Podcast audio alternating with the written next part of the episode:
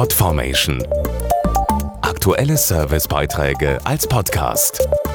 Regelmäßige Infos aus den Bereichen Service und Tipps. Am 1. September ist Weltfriedenstag und auch wenn bei uns der letzte Krieg schon über 70 Jahre her ist, wird dieser Tag offenbar immer wichtiger. Denn für immer mehr Länder und Regionen in der Welt ist Frieden eben alles andere als selbstverständlich. Deshalb möchte dieser Tag ein Zeichen für den Frieden setzen. Und wenn Sie wollen, können Sie das auch. Ich sage nur Peace.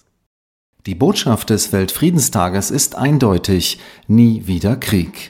Deshalb wurde sein Datum, der 1. September, bewusst gewählt. Dazu Rebecca Sauer vom Volksbund Deutsche Kriegsgräberfürsorge. Der Tag erinnert an den 1. September 1939, als der Zweite Weltkrieg begann.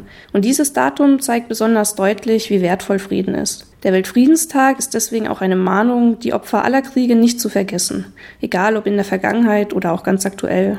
Um Frieden in Zukunft zu sichern, ist ein friedliches Miteinander wichtig. Und das ist leichter, wenn man den anderen kennenlernen kann, am besten schon als Kind oder Jugendlicher. Wir bringen dazu in unseren vier Begegnungsstätten, zum Beispiel in Belgien und Frankreich, jedes Jahr tausende Jugendliche aus ganz Europa zusammen. Und wenn sie gemeinsam Spaß haben und mit Gleichaltrigen aus anderen Ländern Freundschaft schließen, dann hat Fremdenfeindlichkeit keine Chance.